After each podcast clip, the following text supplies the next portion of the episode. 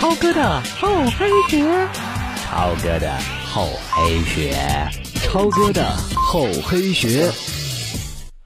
欢迎收听超哥的厚黑学。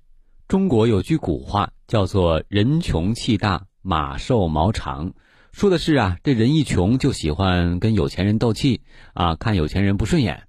职场当中，很多下属也喜欢跟自己的领导斗气，比方说不跟领导说话，看见领导绕道啊，被领导说上几句就消极怠工等等等等。心想啊，敢骂我，我就不给你做事了。其实这是一种典型的穷人思维。你不说话，大把的人跟领导去说话呢。啊，你看见领导绕道，大把的人排队去拍领导马屁。你消极怠工，对领导而言只是消耗掉了几张钞票而已，大把的人正在帮他赚回来呢，而你却消耗掉了自己的青春和人品，最后势必会变得越来越贫穷。再说了，再穷的员工也没有理由仇视一位勤劳的领导，要不然就请你也成为领导试试。在职场中，很多人都认为自己智商高，但是智商高只能让你把事做好。现实中，怀才不遇的大有人在。这些人智商都不低，人才市场天天转来转去的都是有才能的人。这些人就是不愿在领导面前吃一丁点儿亏啊，结果就处处遭人排挤，空有一身本事而毫无用武之地。殊不知锅里有肉才能碗里有汤呀！只有领导上升了，你自己才有机会去补缺。所以说，智商高不能代表智慧也高。想要做事儿，就必须先学会做人，智慧才是你做人做事成功的根本保证。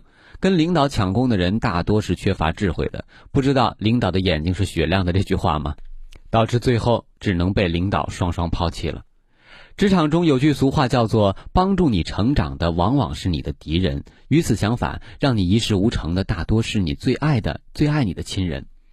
延伸到单位当中，最受领导照顾的部门或员工大多会越来越无能。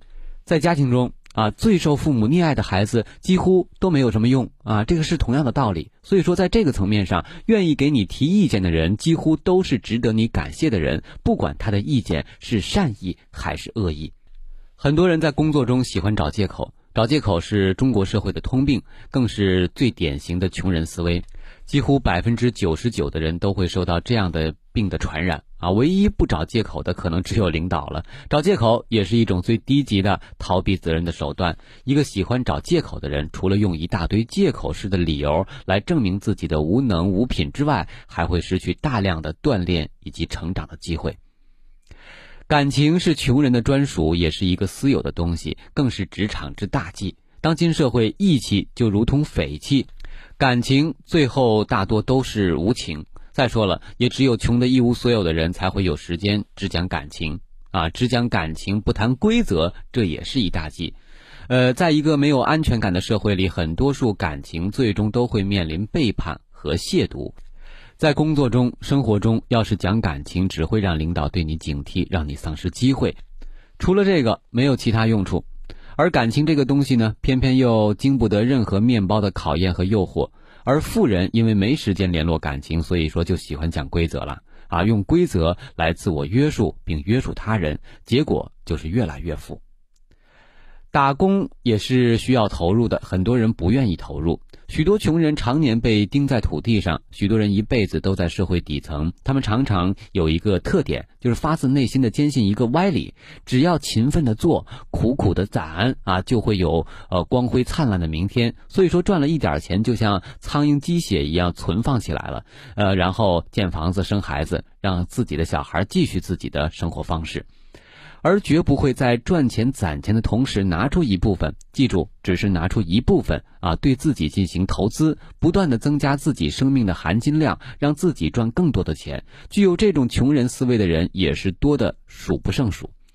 这六种典型的穷人思维只会让人越来越贫穷，而且贫穷还是一种可以遗传的东西。薄厚有度，黑白有致。厚黑本就是一套过硬的本领，想要左右逢源，就听超哥的厚黑学。